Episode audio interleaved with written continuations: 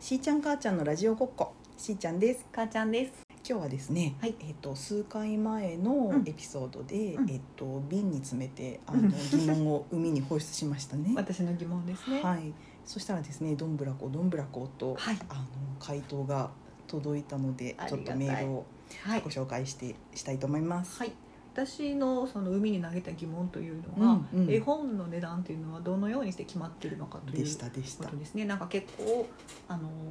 本図書館とかで借りた絵本の裏を見るうと、ん値段ってこんなにまちまちなんだと思うことがあうって、んあれこんなに安いんだと思ったりもするし、うんうんということでどのようにして値段が決まっているのでしょうという疑問を海に投げかけたところはい返ってきたメールがこちらですはいはい、えー、しーちゃん母ちゃんこんにちはラジオネームまいたけきのこです残暑厳しいですかお元気ですかありがとうございます元気ですよさてさて母ちゃんさんのどうして値段の値段はピンキリなのという質問ですが様々な要因があって一概には言えませんし、私の預かり知らぬところも多々ありますがはい答え答えられる範囲でお答えできればと思いますありがとうございます、まず母ちゃんさんは図書館で本を借りることが多いそうですがもしかしたら10年下手したら20年以上前の本がまだ現役で使われている可能性があります、絵本は寿命が長いですからぜひ本の最後のページにある奥付けと呼ばれる発行日が書いてある箇所をチェックしてみてください、発行日が古ければその本が印刷された時の値段が書いてあることになりますそれと今の本とでは確かに値段の開きがあるかもなるほどなるほどそしてこれは絵本に限らずそうですが物はたくさん作れば作るほど製造コストが下がります、ん絵本は母ちゃんさんも言っていた通りロングセラーで売ることのできる商品です、ん老舗出版社から出ている本だったり人気シリーズの新作などはロングセラー要するに長い時間をかけて多数販売することができるので、うんそれを前提とした安価な価格設定が可能になりますうん逆に実験的な絵本なんかは高めになっちゃってるのかもうんなるほどというねことではいは舞茸きのこさんからご丁寧な回答をいただきましてですありねがとうございますありがとう面白い本当に面白いへえでえーっとえっとえ絵本の発行うんうんうんうん年の話うんうんということでう今んちょっと手元にある、うんあのふ古そうだなというか、うん昔からありそうだなと思われる絵本を何冊かうんピックアップしてきまして、うんパッと見て一番古かったやつが、うん初版が1967年わあロングセラー で 松谷美代子赤ちゃんの本「いいよ顔」っていう可可愛愛いいねロングセラー本おーすごいこちらがえーっとね定価が今770う円んうんうんでうしんなるた。ほど今のうん感覚で言うと絵本にしたら結構リーズナブルかなっていう印象にはなる感じ、そうですねなんかなんか絵本でうんうん私なんか大体1,000円オーバーもし1,000円台後半からみたいなイメージがあるあ1000絵円本前後ね1200300円前後からうんあでそうかそうまかあまあ700800円ぐらいのやつも、うんまあ、確かにあるうーんなとるいう感じほどなるほどでこちら「お月様こんばんは」林明子さんのやつなんかはうーん1986年うんうん初版で、うん、こちらは800円うん、なるほどなるほど、うんなるほどでもうんえっ、と1900、んえー、と70年代70年に、うんうんえー、とえー、といくらやっけ700円800え円770円770円、うんで大体いくらぐらいなんやろうと思ったら、1970年のうん大卒の初任給が、うんえー、と大体3万9900円うんだったらしくって、うんまあ、現在の価値に換算すると、はい14万3568円ぐらいだったという時代における、うん770円って考えるとえーっと多分3,000円分今での感覚で言うと3,000円ぐらいの多分うん価値というかは、うんになるの感覚になるのかなという感じすごいことだなめちゃくちゃちょっこ高価高うん価よ、すごい高う価よ、贅沢品よ子供なんて絵本食べたり 食べたり飲んだりしますからちょっと目を離せば86年になると、うんうんまあ大卒初任給が14万4500円ぐらいらしくて、うんまあ現代の価値とうんそんなに開きはないみたいなので、うんうんまあそれでも、うんまあえっ、と800円うんとか、 800円だった、うんまあねで大卒の人が1ヶ月働いてうん、うん14万4000円で税金とか取られてで手元にいくら入ってくるかっていううち中のの800円が今になるってことって考える無理だよ いやこの回答いただいたメールでさ、うん見てなるほどと思ったけどうん私はまず円の価値が変わっていることに、うんそういう着目点がなかったよね。ああ そうそうそうまそずうね一つそうねそうそうないるやほどなと思って、うんうんそれなかやったとの思うびっくりびっくりしたというかあそうなるほどと思っうんて、う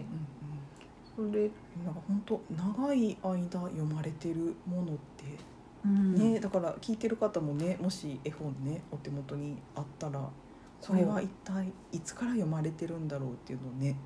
気になったらなんか調べてみてほしいなとこれさっきのその1967年初版の「いいお顔うん」は2011年にこれすられたうんうんうん本を私が持ってるんですけど、うん172やからね、 172釣りこんな数字初めて見た私この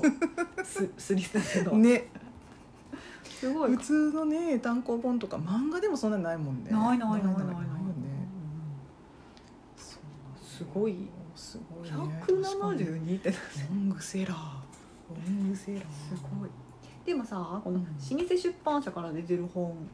はその安い価格設定できたりとかっていうのも、うんそういうこともあるのか、まあね確かにねここのなん出か版社から出てたら安心みたいなのもあるもんね確かに、うんうんうんうんあとあれね人気シリーズの新作なんかは売れるるから安く、うんうんうんできうるんまあそこは本当にもうビジネスのロジックなよね、うんすごいね間違いなく売れる本やったら高くしてしまいそうやけど 私だったらそういう価格設定にしちゃいそうだけど安易に優しいの世界は優しい確かにね実験的な絵本が高めになるっていうのも確かになっていう感じで、ねそうねなんかそうなんかなんとなくその単純な製造業製造業の世界だと多うんう分んまあその原価率がいくらで有機率こうしてみたいな、そのなんか計算するあれもあるけどなんとなくそのなんか価値をどうやってねあの値段にあれしてるんやろうと思ってたけどまあこれも単純にその、うんうんあの製造物といえば製造物やから、うんうんうんうんその原価があって色があっうんうんてみたいなところもあるし、まあどういうスパンで売っていくかみたいなところもまあ普通にビジネスのあれでロジックで考えるよなっていうのは確かにってうんうんうんう感んじうよんね。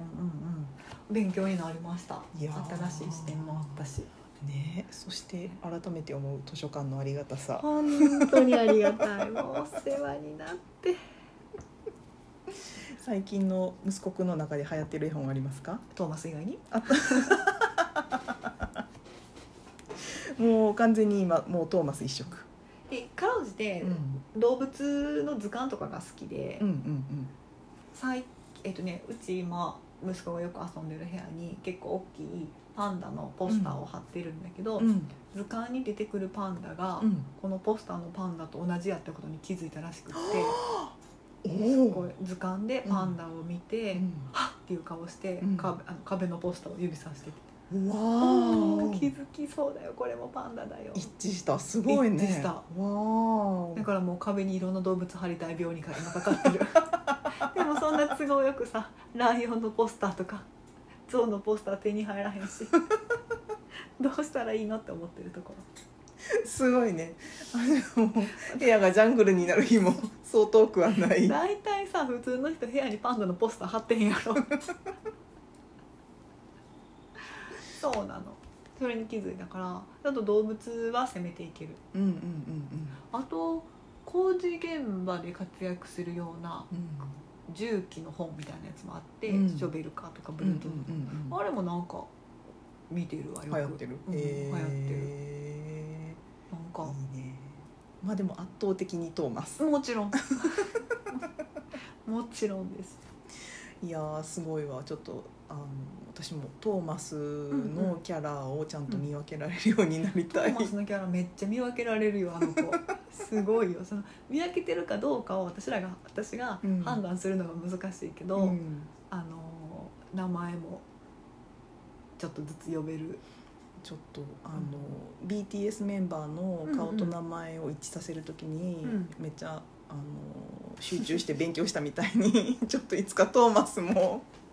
トーマスとゴードンあの青い車体の子たちそうそうそはう顔で見分けなあかんとかあれでしょだからそれをちょっとドリル、ドリルみたいなトーやマスとゴードンとエドワードつねそうそう単語帳みたいなの作っていやあのねやらなあかんと思う。あのさあの私中身ちゃんと見てへんねんけど一回本屋さんでチラ見したやつが、うんあの顔の部分だけ丸く切り抜かれててなんていうのかページをめくれば、うん顔だけが現れて これは誰だみたいなそので車体の色とかは隠されてんのあーほんでめくったら「トーマスでしたゴードンでした」みたいなのがそれはすごいスパルタ教育ができるで ね。も今うちの息子できると思うあれいやー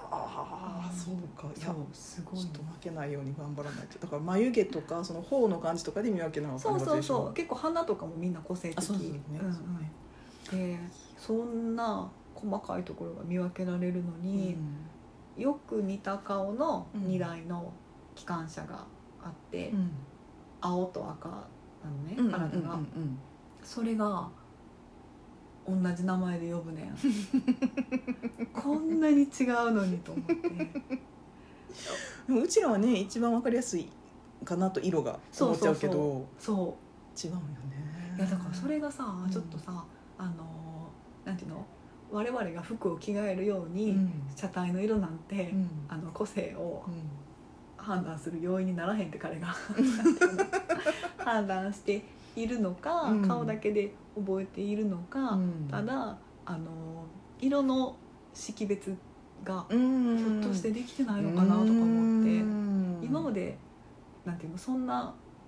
思いで見たことなかったからあれやけど、うんうんうんできてるかどうかもそういえばわからんなと思っなてるきほて、どねなるほどねそうびっくりしてんね今。なるほどなだからすごい今度から積極的に